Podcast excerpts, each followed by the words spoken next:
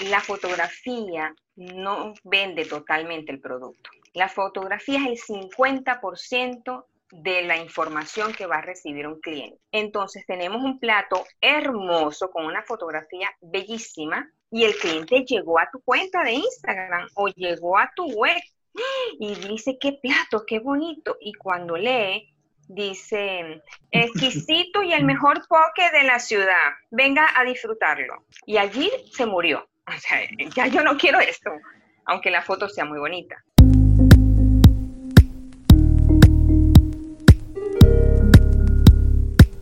Hola, yo soy Malcolm Marrantes y estás escuchando Tenedor Digital, el podcast de la comunidad gastronómica apasionada por el marketing digital. En esta ocasión nos acompaña Carmen Rodríguez. Ella es licenciada en Artes y Letras. Actualmente está terminando su doctorado.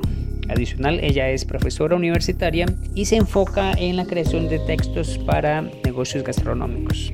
Es locutora, escritora.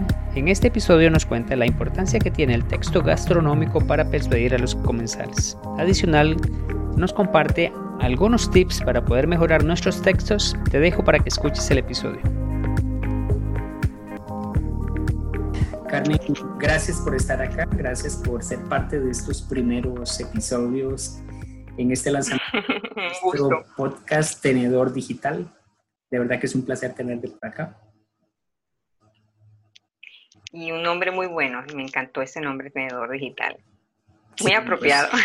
fíjate que, que, lo estuve pensando bastante, o sea, hice una investigación bastante profunda de, del nombre, busqué mucho también lo que se está haciendo en, en Spotify, que es la, la, plataforma que escucho con más frecuencia. No vi que hubiese nada relacionado. Sí tengo relacionado pues ahí el, la referencia de una plataforma, una app muy conocida que se llama Tenedor y pues el, marketing digital es mi pasión, entonces fue una combinación de palabras, aparte que utilicé algunas herramientas que te ayudan a, buscar nombres, combinan palabras, entonces tú les das conceptos, te da sinónimos que tú debes de conocerlas.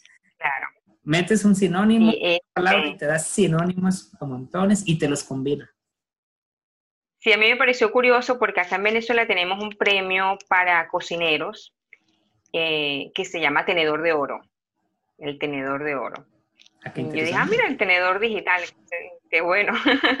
sí, y aparte que también quería que, que, utilizara términos que nos hiciera comprender cuáles eran esas dos industrias que estoy tratando de unir, ¿verdad? Que es el, la gastronómica y la digital.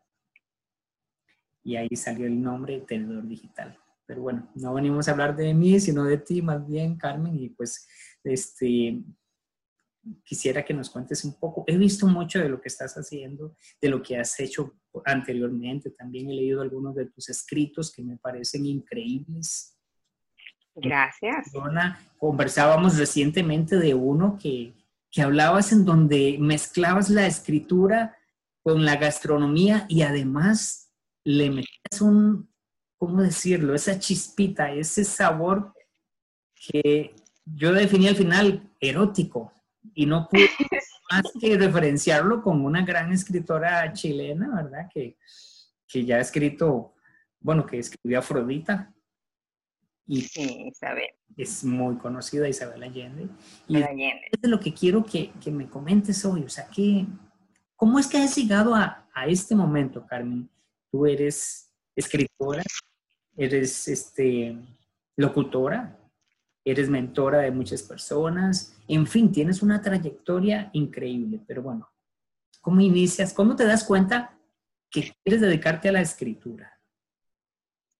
Lo que pasa es que yo a los 12 años de mi, ya yo estaba escribiendo. Yo a los 12 años escribí un cuento que ahora yo lo veo en retrospectiva y era realmente una mini novela. Entonces, yo estudié castellano y literatura, como se llamaba la carrera acá en la universidad. Luego, obviamente, eso me llevó a talleres de poesía, este, y cuando uno lee mucho poesía, este, llega un momento en el que parecieras, parecieras tener un manejo particular de las palabras en función de la sensibilidad porque hay mucha, la construcción de metáforas, de símiles, que se da mucho en la gastronomía, a diferencia del marketing general.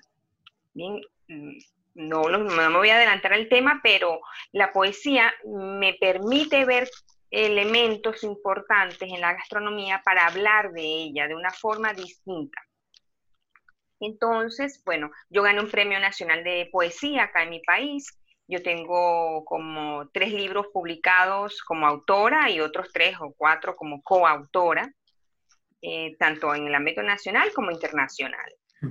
Yo soy escritora y soy profesora universitaria. Pero ¿qué ocurre? Yo soy mamá y yo soy cocinera. Entonces, una cosa se fue empatando con la otra en la cocina, mis hijos están en la cocina, entonces hay todo un discurso este, en función de la gastronomía que yo voy manejando desde mi casa y que me doy cuenta en algún momento en el que yo digo, bueno, pero nadie escribe sobre gastronomía. Eh, por alguna razón alguien me refirió una empresa española que, en que vende textos, que compra textos, algo así. La palabra es como fea, pero realmente contrata personas especializadas para redactar en determinados, de determinados textos. Es una plataforma, cualquiera entra y este, te evalúan. La primera vez me rasparon y yo casi que me pongo a llorar. Me rasparon y me mandaron un correo muy gentil a los tres días diciéndome que mis textos no eran textos web. Yo tengo desde... ¿Hace cuánto, ¿hace cuánto de eso, Carmen? Hace como tres años.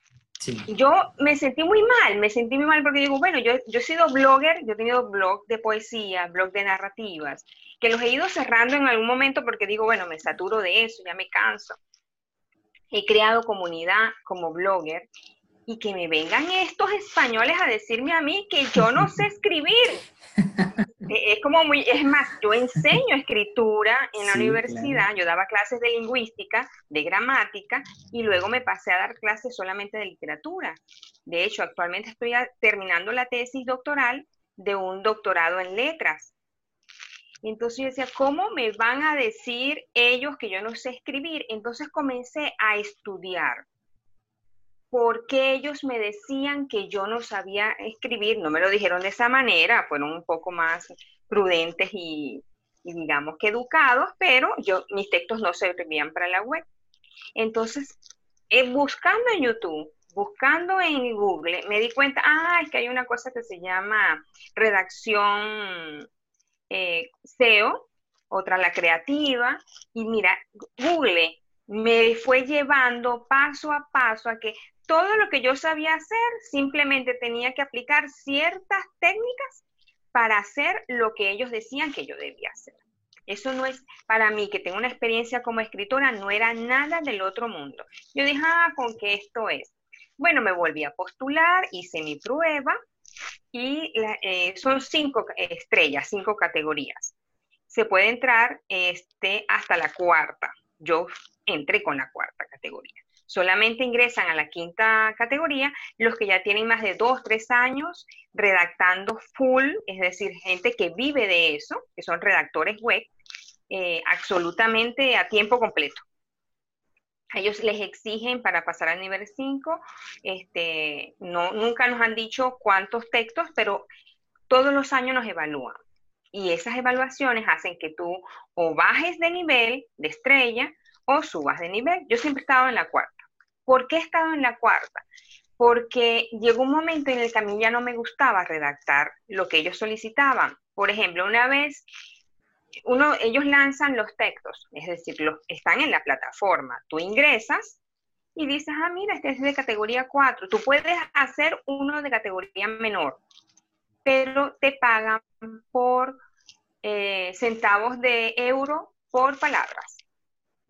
Entonces, ¿para qué yo voy a tomar un, un, artículo de 500, 700 palabras de dos estrellas cuando yo puedo tomar el mismo artículo de cuatro estrellas? Pero entonces me vi escribiendo cosas que no me gustaban. Por ejemplo, ¿cómo descargar un video de Facebook? ¿Qué implica? Bueno, un trabajo de investigación que ya yo sé, ya yo sé investigar, porque tengo años escribiendo y, soy investigadora, de hecho. Entonces me tocaba investigar en Google, porque la herramienta está, está en Google. Eh, buscar información y traducir eso en un texto nuevo, cambiando el discurso para que sea exclusivamente para ese cliente y que introducir lenguaje SEO, es decir, palabras claves, eh, llamadas a la acción, ese tipo de cosas que el cliente requiere porque él está pidiendo un artículo para posicionarse. Entonces, por supuesto, hay distintos clientes, hay clientes que aun cuando te dan las palabras claves, no te exigen SEO. Simplemente yo quiero que estas palabras estén, pero a mí no me interesa posicionarme porque eso es para un blog adicional a la web. Que por aquí va... Este, Carmen, puede ser que las personas que nos estén escuchando no conozcan el término SEO. Y pues es ah, para, cierto. Para, para contextualizarnos un poco. Perfecto, gracias por la observación, porque yo hablo como si todo supiera.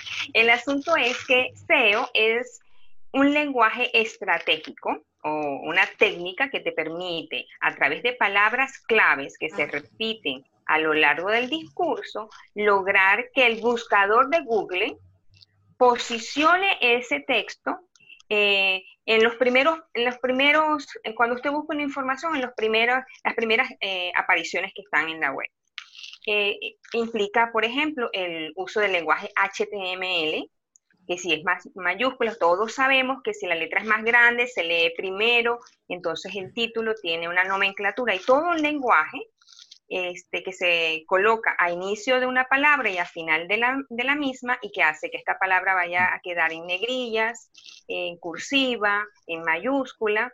Y eso está en Google, pero la empresa te da además, tiene en su portal un manual, una guía que te permite a ti, eh, utilizando los controles allí en la, computadora, crear um, tu, estructura del texto, que visualmente capte la atención, que los tamaños sean los apropiados, y entonces uno comienza a ver, bueno, hay, que utilizar mm, preguntas puntuales, eh, palabras que detonan en el cerebro cierta atención, exigen atención al que lee, ese tipo de truquitos, eso es el SEO, básicamente, ¿no? ayudarse de elementos adicionales para poder posicionar un artículo. Este, entonces la gente dice, bueno, esto es copywriting, pero a nosotros nos llaman es redactores web. Lo más chistoso de esto es que yo no sabía que yo era una copywriter. No, yo no sabía que era eso. Yo no sabía que era eso. Yo simplemente estaba trabajando para una empresa. Claro, sí. Hay quienes dicen escritura persuasiva o escritores persuasivos.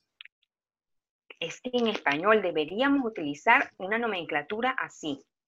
Sí, y tal vez para contextualizar a las personas también, ¿verdad? Porque estamos hablando ya de un tema que es un poquito elevado para algunos es el que con tus textos que vas a colocar tanto en tu sitio web, en tus posteos, en, incluso en tu WhatsApp, puedas persuadir a las personas para que hagan una acción que tú quieres que ejecuten. Exactamente. La acción muchas veces dice es para em, gestionar ventas, es para lograr ventas. Bueno, es para lograr un beneficio en ambos sentidos. El que lee se beneficia y el que crea el texto, el que, el que lo presenta, la empresa que lo presenta, obtiene un beneficio. Una compra, entonces yo recibo el producto o el servicio y aquel recibe el dinero. En ese sentido va a ser persuasivo. Cuando solo se beneficia una parte, se llama manipulación. Sí. Porque si es sola, yo puedo estar vendiendo humo y el que me compre realmente no tiene lo que él creía obtener. Entonces yo lo estoy, entre comillas, persuadiendo, pero no estoy entregando el producto real. En ese sentido, entonces yo no lo estoy persuadiendo eh, bellamente, yo lo estoy es manipulando. Y, y, eso hay que tenerlo presente. Si tú no le vas a entregar al otro lo que realmente le estás ofreciendo, lo estás engañando. Y eso se llama manipulación. Es como cuando yo vendía ollas Rinaware estaba en la universidad y vendía ollas Rinaware. Y yo me acuerdo que en mi entrenamiento me decían, toca la puerta y di que tú eres una, una persona que demostraba algo así como de alimentos, seguridad, higiene. Yo, mi discurso no era de ollas. Yo comenzaba hablando de los beneficios en la alimentación, los beneficios de tener buenos instrumentos, hasta que yo, plan, caía en la olla. Que decían, no son ollas, son joyas. Entonces yo vendía, yo vendía mi idea de las joyas, ¿no? Pero ¿qué ocurre? Yo le decía a esa persona, si usted escoge esto en el catálogo, una batería, le vamos a regalar, a regalar la olla de presión. Qué cosa más tramposa. La olla de presión se la cobraban a la persona. Pero con toda la manipulación, ve lo que es allí, entonces con toda la manipulación discursiva, ella, esa persona creía que le habían regalado una olla de presión. Es allí la gran diferencia. Yo escribo para persuadir, para que la persona sienta que... perdón que te interrumpa, pero es que quiero aportar algo que me parece súper interesante. Con eso que estás diciendo, cuando una persona manipula, podrá conseguir una primera venta, pero no va a conseguir un cliente. Eso se llama pan para hoy, hambre para mañana. Correcto. Y pan para hoy, hambre para mañana, porque todo el que sale decepcionado de una venta nunca vuelve. Y eso puede destruir a una empresa totalmente, porque no hay retorno, no hay confianza y nosotros debemos es ganarnos la confianza. De hecho, Javi Pastor, que es uno de los copy y tiene una empresa pues, copy en España, él le habla mucho de eso, de que cuando tú persuades, y no, este, o, perdón, cuando tú manipulas, simplemente estás engañando y no vas a retornar esa persona, no hay confianza. Y uno en el texto, hay distintas técnicas también de escribir los textos, obviamente, pero en los textos uno debe ir encauzando a que esa persona realice una acción, pero gánate su confianza. Muchas veces, para ganarse esa confianza, utilizamos el storytelling, que es entonces esa técnica de contar el cuento, de enganchar a la persona a través de una historia, hacerla cercana. Esto que me pasó a mí, te pasa a ti, y la persona no se está dando cuenta en qué momento yo plum, le presento el producto como la mejor solución. Por supuesto. Entonces, no lo estoy engañando, solamente que me gano su confianza, me hago cercano a él. Y él dice, esa persona que me habla, esa empresa, sabe de mis necesidades. Claro. Carmen, antes de avanzar con este tema que quiero que profundicemos, el storytelling, me gustaría que nos cuentes un poco cómo pasaste de ser escritora a ser escritora de textos para web y luego a enfocarte en textos para gastronomía. Ah, allí viene el cuento bueno. Vamos a hacer un storytelling. Ocurre que este, ya te digo, yo estaba escribiendo en esa empresa sobre distintos temas y me tomaban muchísimo tiempo de investigación. Eh, los textos te dan máximo 48 eh, horas, algunos si son muy extensos te permiten 72 horas para redactar. Pero tú no puedes redactar un nuevo texto si no has soltado ese, es decir, si no lo has entregado y la plataforma te lo aprueba. Entonces yo me encontré investigando cosas que no me gustaban, que no me atraían y que me agotaban eh, intelectualmente. Una vez hice un artículo sobre las medias de otoño en España para una tienda. Yo no he ido a España, no he vivido en un otoño porque yo soy del trópico y aunque he viajado nunca he ido en estaciones de otoño. Mi otoño es el de la televisión. Entonces, imagínate todo aquel esfuerzo mental que yo tenía que hacer para situarme en una España con otoño, conocer los colores, porque eso está en el storytelling. Tú debes conocer los colores, los aromas, el contexto de dónde vas a, eh, vas a ubicar esa, esa redacción.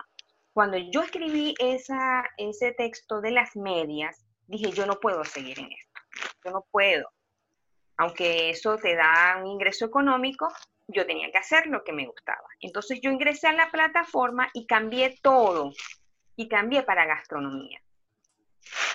Todo, dije, porque uno coloca eh, en su perfil cuáles son los hobbies, eh, qué le gusta, eh, qué hace, y yo eliminé todo, que yo era profesora, eliminé todo, toda esa información de que, que me colocaba como la gran escritora. No, no, yo eliminé todo eso y dije, yo lo que soy es cocinera. Es decir, yo bajé, aterricé. ¿Y por qué decides escoger cocinera? O sea, o gastronomía? ¿Qué era, cuál era ese bagaje o esas experiencias previas que te hacen decidirte por esa opción? Ya te cuento. Lo que ocurre es que como yo cocinaba, fui haciendo cursos de cocina, de alguna manera esto, esto se vuelve, esto atrapa. Si a ti te gusta, esto, esto atrapa. Entonces, como yo soy investigadora de la universidad, yo, yo trabajo lo que llamamos historia cultural que es la historia del pata negra, de la gente del pueblo, no es la historia de los grandes libertadores. Entonces, eh, yo me iba a buscar siempre temas eh, muy sencillos. Eh, por ejemplo, las primeras cocinas que ingresaron a Venezuela. Y en algún momento me di cuenta, incluso yo llegué a pensar, yo debía haber cambiado el tema de la tesis por un tema de gastronomía. Entonces, mi tema de la tesis es la muerte en el siglo XIX. Imagínate de, dónde salté yo hasta la gastronomía. Y elaboré un trabajo eh, sobre la alimentación en los velorios.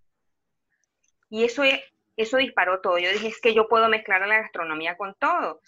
Eh, comencé a investigar la poesía gastronómica este, novelas en las que hay presencia de gastronomía. Y entonces un trabajo me fue llevando, académicos, me fue llevando a otro. Y cuando me di cuenta, yo tengo mucha, muchísima información eh, sobre gastronomía. Entonces, conocí a, fui, eh, ah, yo, era, yo soy locutora, tuve un programa de radio durante tres años y en uno de, eh, en un año me dediqué a una sección que decía, mamá, ¿qué hay para comer? lo que dice un muchacho a un domingo a las 10 de la mañana, mamá, ¿qué hay para comer? Entonces, en esa sección yo eh, invitaba a cocineros. Entonces, yo lo que quiero que en este momento se den cuenta al que esté escuchando esto, que uno va sumando en su haber un discurso y algo que te va gustando y tú dices, tienes que evaluarte qué me gusta y en qué me he ido desarrollando, pero yo siempre me fundamenté en lo académico. Yo soy profesora de literatura, de lingüística, y tú, tú, tú, tú, tú, pero no, vamos a abandonar esto y qué es lo que te gusta, que siempre ha sido una constante en tu vida. La escritura y la gastronomía. Entonces allí es cuando esas, esas, esos dos temas se juntan.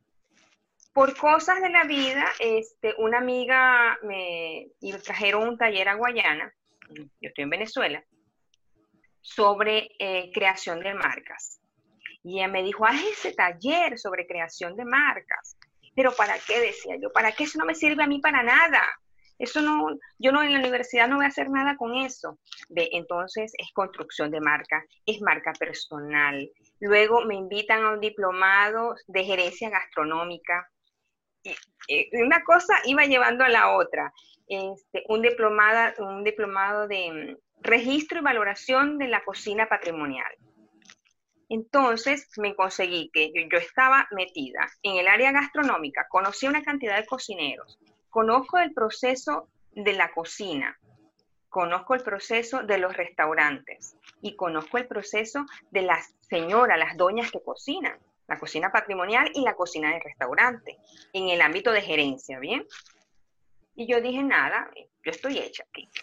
Sin embargo, yo seguía en mi empresa, yo sigo en la empresa y lo, solamente tomo los artículos que son de gastronomía. Yo no tomo ni, yo puedo entrar y pueden haber 20 propuestas y no hay ninguna de gastronomía, yo decidí no escribo. Pero el hecho de ir escribiendo te hace que te seleccionen en grupos de redacción. Entonces yo redacto, por ejemplo, para una empresa de carnes argentinas, parrillas argentinas, que está en España. Y cuando ellos necesitan un texto para su blog, sea una receta, sea cualquier eh, las descripciones de un producto nuevo, ellos simplemente me dan el texto a mí. Entonces uno se va haciendo de clientes, clientes que ya le has escrito un texto, dos o tres, y ya es, simplemente ellos te buscan inmediatamente a ti. ¿Qué pasó? Que en los diplomados de registro, y ya discúlpame, que en, los diplomados, los cocineros me comenzaron a ver como, ah, la doctora. Yo digo, no, todavía no me he graduado, pero la doctora que, que habla, la doctora que sabe de historia gastronómica, y me comenzaron a pedir el favor de que les revisara los textos. Pero mírame la página, mírame el Instagram, me decía alguno.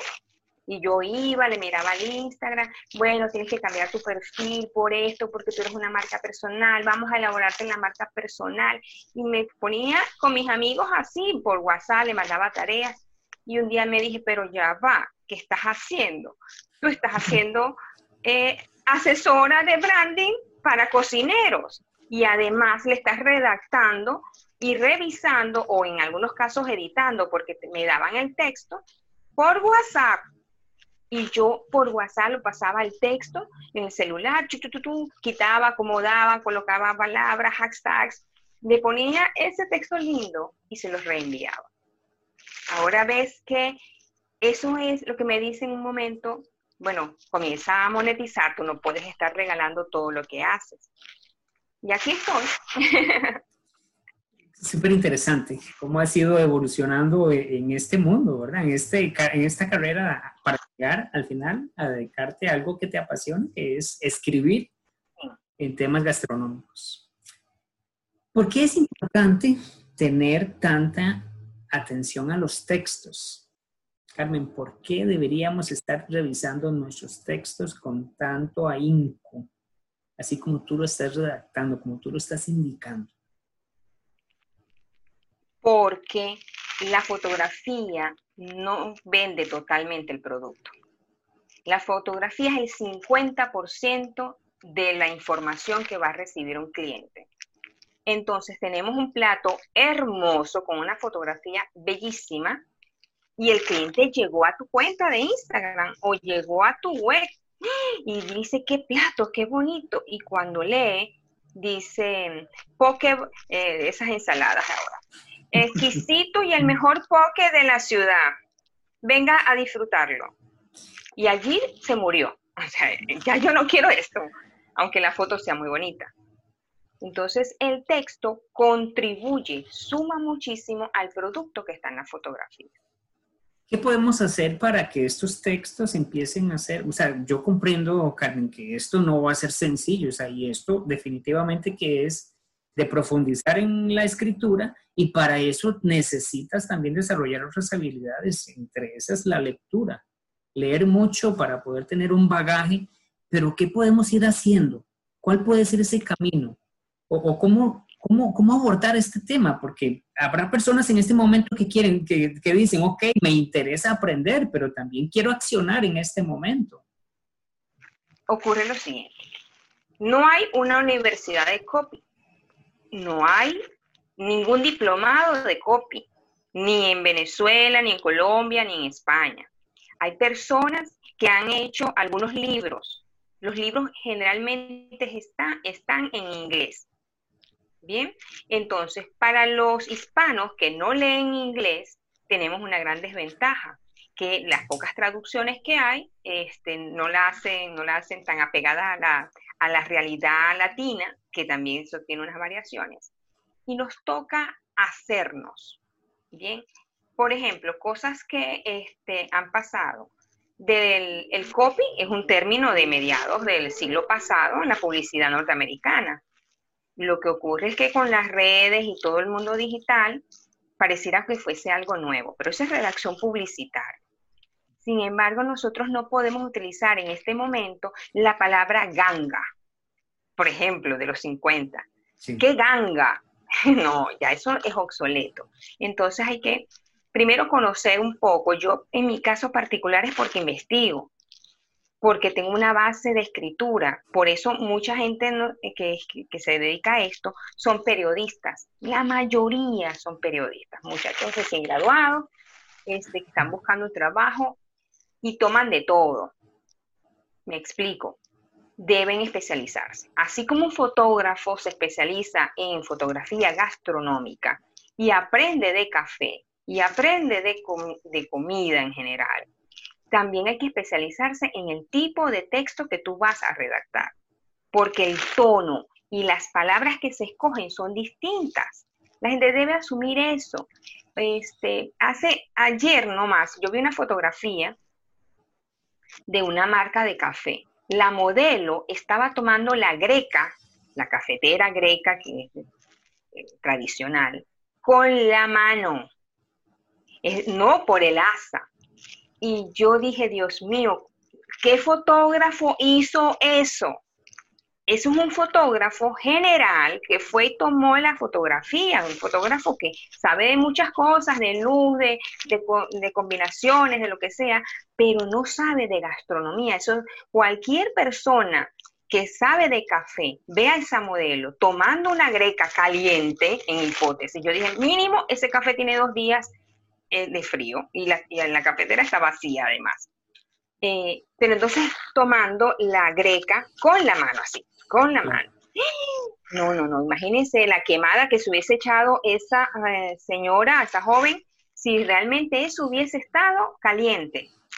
Pues ese simple conocimiento te dice, la gastronomía merece una em, especialidad o que la gente se especialice y diga, yo voy a ser fotógrafo gastronómico. ¿Por qué? Porque si yo voy a hablar de un producto premium, yo sé que el fondo debe ser oscuro. Pero si yo voy a hablar de un producto eh, natural, el fondo debe ser claro. Hay un lenguaje visual que debe estar muy emparentado con el producto. Entonces, si tenemos un fotógrafo que se especializa en la gastronomía, necesitamos un escritor que se especialice en la gastronomía. Porque, ¿qué dicen los textos de copy general? Los, los marqueteros, la gente de marketing. No abusar de los adjetivos, por ejemplo.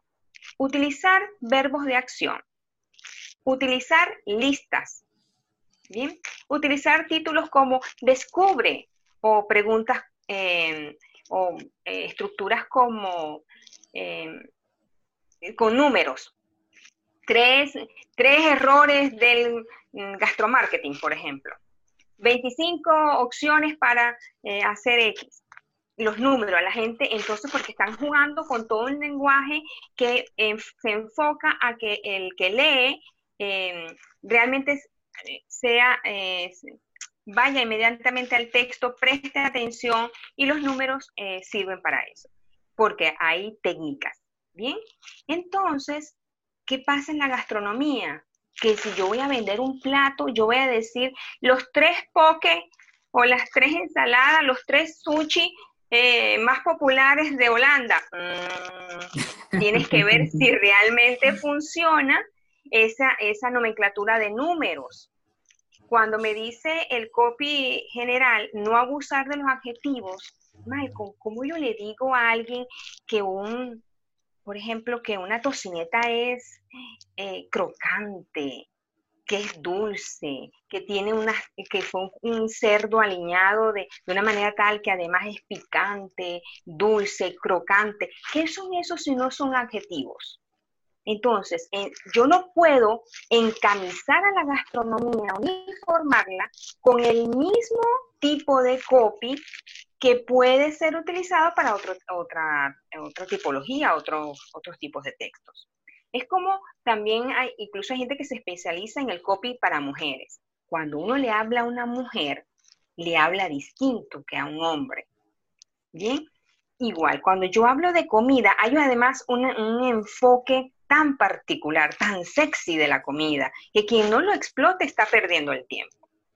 Bien, este, y todo eso lo logramos con adjetivos.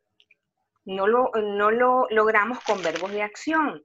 Por supuesto, si yo estoy vendiendo la hamburguesa más jugosa, eh, suave, con toque de crocancia y hermosa además. En algún momento debo utilizar los verbos de acción para decir,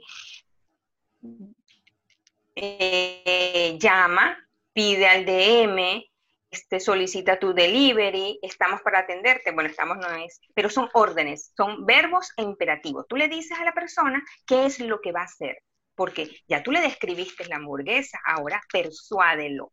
Pero no es que, ay, a mí me gustaría que tú pidas la hamburguesa, no, pide la hamburguesa. No pierdas la oportunidad.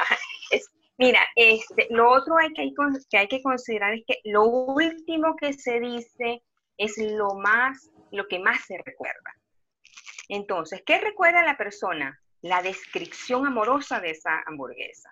Claro, no hay que ser exagerar y ser pomposo, que crean que es una, una hamburguesa intergaláctica, pero este, eh, va, a quedarse con la descripción o con la historia que sustente esa hamburguesa y con las órdenes que se le dan. A la gente le gusta saber que, que hay algo en particular, que se le está pidiendo algo. Y van y lo hacen. Es como muchachito de escuela saque punta a las 10 de la mañana, no antes, no, eso no existe, pero a la gente le gusta que le den la orden, ¿no? Carmen, quiero, quiero enfocarme también en algo. Bueno, tú me ayudaste a redactar el texto que utilicé como base para la descripción de este podcast. Y tú me decías, ah. si no los captas, si no cautivas desde el inicio, los perdiste. Y estoy leyendo, hoy, leía tu, tu Instagram un artículo que decía, canibalismo en Venezuela lo impactante, que llama la atención, que genera curiosidad y entonces nos lleva a leer. Para las personas que están en Instagram, ah, deben considerar que su título es una línea y media. Cuando la persona ve su publicación, ve la foto, inmediatamente ve la primera línea y un pedacito más. Yo me he puesto a contar los caracteres y en algunos casos me ha dado 59 y en otros 53 yo estimo 50 caracteres como media. Si tú le colocas un emoji o no, de pronto si tiene más espacio, palabras cortas, entonces te toma más espacios. Hay que considerar eso. El asunto está que esa primera frase es la que va a lograr que las personas le den a más y efectivamente se despliegue el texto. Si usted no se la gana en eh, si usted no se gana a su lector en ese título, usted lo perdió en Instagram.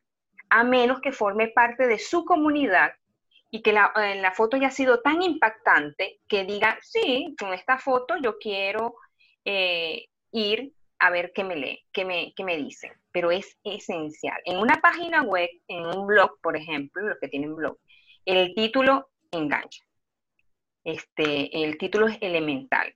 Cuando yo redacté anoche, yo simplemente quería que fuesen las personas a YouTube. y para hacerlo debían ir a mi link en la biografía. Deben escribir considerando que todo lo que haga el lector es un esfuerzo. Sea amable. Colóquele las cosas lo más fácil posible. Un link en, en YouTube cuesta trabajo y un comentario más todavía. Un, eh, que una persona le dé más para desplegar el texto en Instagram cuesta trabajo. Por favor, engánchelo en ese primer momento, porque si no lo hace, va a pasar el texto y ya ese texto muere para una persona que era un posible este, comprador, este, un posible cliente, etc.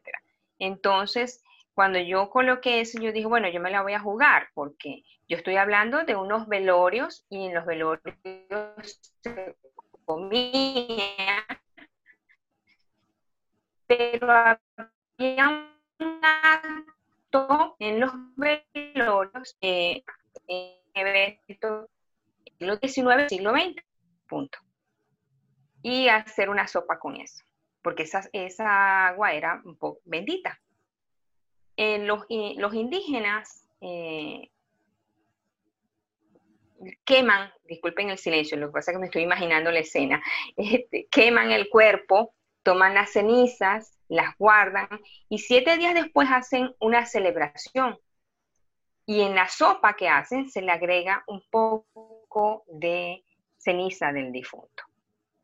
Entonces son escenas de canibalismo, antropológicamente lo son, y realmente es muy rudo para nosotros imaginarnos comiendo zona. Entonces, yo le juego al lector que está interesado en el tema.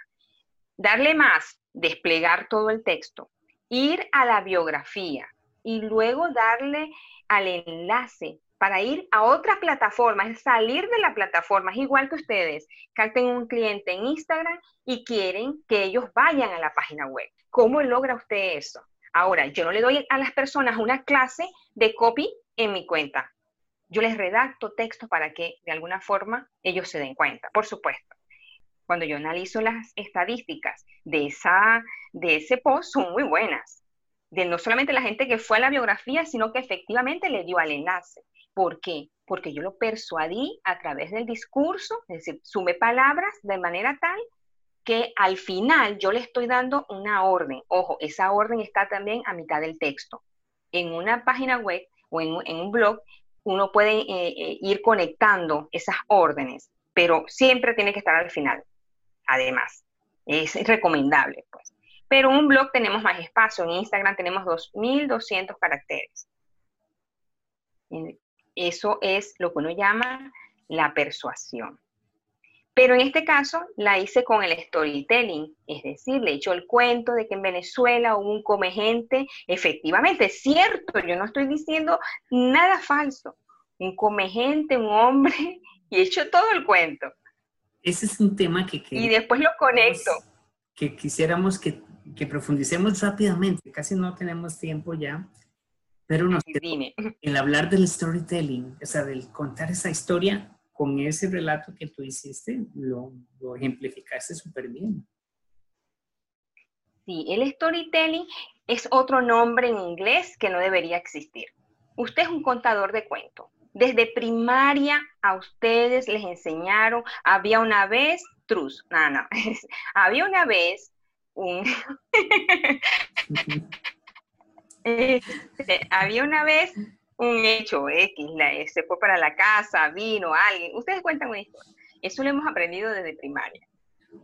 ¿Qué ocurre? Que con ese nombrecito, esa terminología, esa nomenclatura anglosajona, inglesa, entonces la gente cree que hacer storytelling es algo del otro mundo. Y no, es simplemente contar tu historia y que esa historia se conecte de alguna manera con las historias de otras personas. Que cuando te lean, sientan, a mí me pasó esto o yo tengo una historia cercana, familiar a esa. Bien, es, estés eh, contando sobre un crepúsculo, este, sobre una historia amorosa, sobre un plato de cocina. No hay historias que atrapen más que la historia de las abuelas. Tú quieres que te compren de tu abuela, sea pan dulce o pan salado, con la intención de hacer un storytelling. Los que eh, nombran a la historia de la abuela enganchan muchísimo. Ese tipo de cosas, la gente lo mueve emocionalmente el inmigrante, las historias de los inmigrantes, las familias de los inmigrantes, que comían en casa de mi abuelo. Es increíble cómo la gente se conecta con el recuerdo. Eh, puede conectarse con el recuerdo o con la experiencia adelantada. Eso es darle a la persona una, eh, una memoria futura, crearle esa sensación a futuro, partiendo de un recuerdo.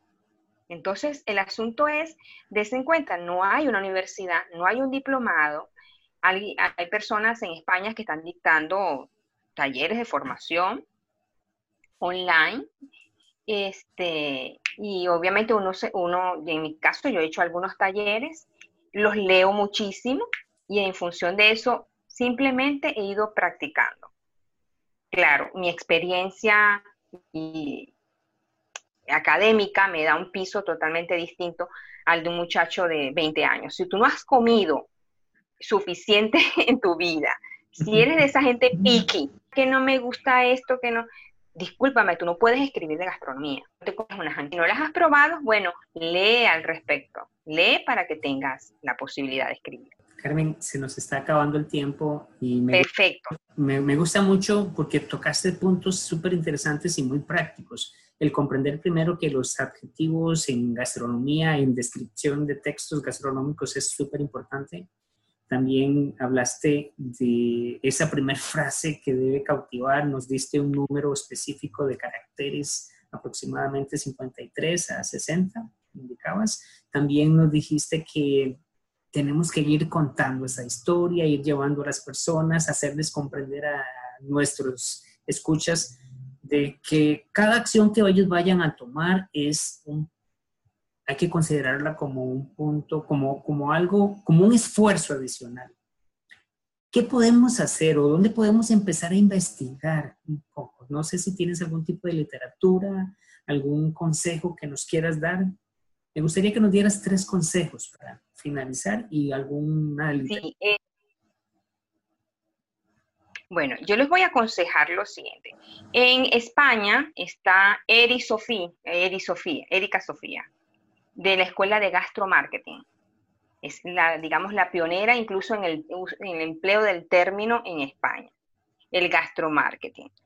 Este, ella no habla de copy, pero es la introducción. Yo creo que es casi que, como es la pionera, es importante ver cómo ella se mueve, qué, qué cursos está ofreciendo, porque siempre sería bueno que si pudiéramos pagar ese tipo de formación lo hiciéramos. Eri Sofi. Eh, Pepa Cartini. Es, Pepa es nuestra referencia en copy gastronómico. Ella tiene muchísimo tiempo trabajando el copy. Este, es hija de personas que tuvieron un restaurante, hizo, tiene formación académica en gastronomía y se dedicó al copy. Ella da mucha información, este, tanto en su página web como en su Instagram, Pepa Cartini digamos que esas son dos personalidades. Luego está Rosa. Rosa también, ya te digo, ya va. Rosa Morel. Rosa Morel, de hecho, tiene un libro llamado Neuro, eh, este, en el que da herramientas porque ella trasladó el lenguaje de, em, de ventas eh, a estrictamente al neurocopy, cómo utilizar palabras que detonen la atención, que, sacarle provecho. Donde el español, importante, por ese de copy, creo que lo pueden conseguir fácilmente, ¿no? Eh, del resto, todo lo que se consigue en Amazon, por ejemplo, están los secretos del copywriting, pero todo en inglés. Para español, no, hasta el momento yo no he conseguido. Por eso es importante seguir a las personas que ya están, están trabajando en ello, porque lamentablemente nadie te dice qué hacer. Yo hice un curso con Javi Pastor, que es una eminencia en copy, este, y cómo redactar una carta, una carta para proponerte. Usted ve un restaurante y entra a su página web y la ve fea, escríbale una carta persuasiva y ofrézcale su servicio. Dígale, que eso no sirve, que eso está mal escrito. Claro, usted no va a decir utilizar esas palabras, usted va a utilizar sus herramientas persuasivas, pero hay muchos restaurantes que tienen sus cuentas de Instagram muy mal redactadas y que tienen sus páginas web mal redactadas. Hoteles incluso hoteles. Usted se mete en una página web de un hotel y busca el restaurante. ¿Qué consigue? Fotografías,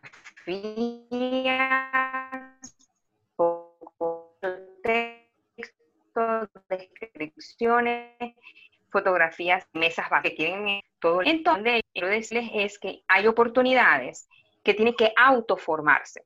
Pero así como un fotógrafo sabe tomar fotografía y se dedica a la fotografía gastronómica, ustedes primero tienen que comenzar a escribir. Escribiendo, tome, ah, creen un blog, eh, tomen su cuenta de Instagram como un experimento, cuenta de Facebook,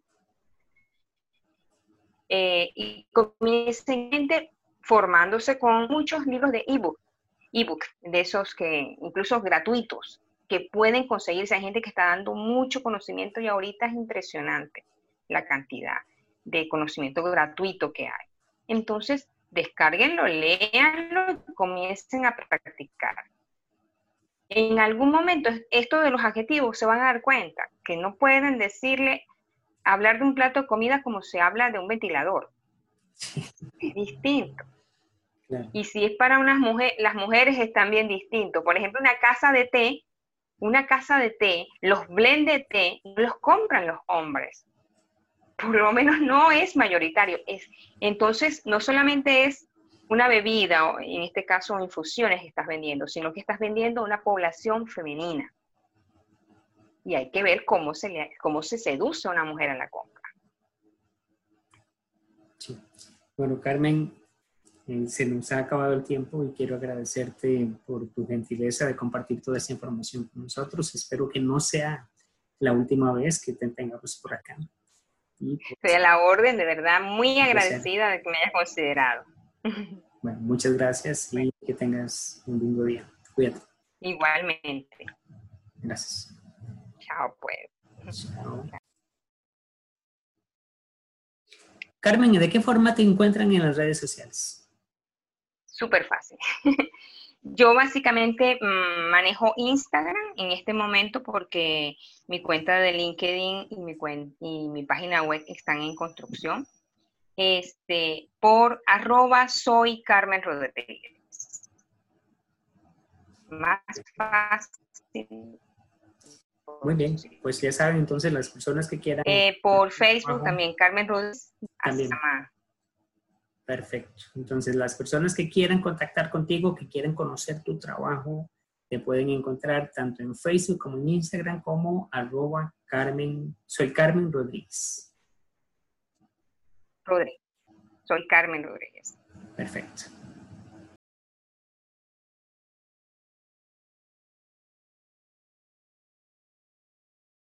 Gracias por escuchar el episodio. Te recuerdo que en la descripción encontrarás todas las referencias que nos ha dejado Carmen. Y recuerda que si tienes alguna consulta sobre marketing digital gastronómico, me puedes escribir directamente a mi Instagram. Me encuentras como arroba Malcolm Barrantes. Y recuerda que si este contenido ha sido interesante para ti, por favor compártelo y etiquétame. Nos vemos la próxima semana.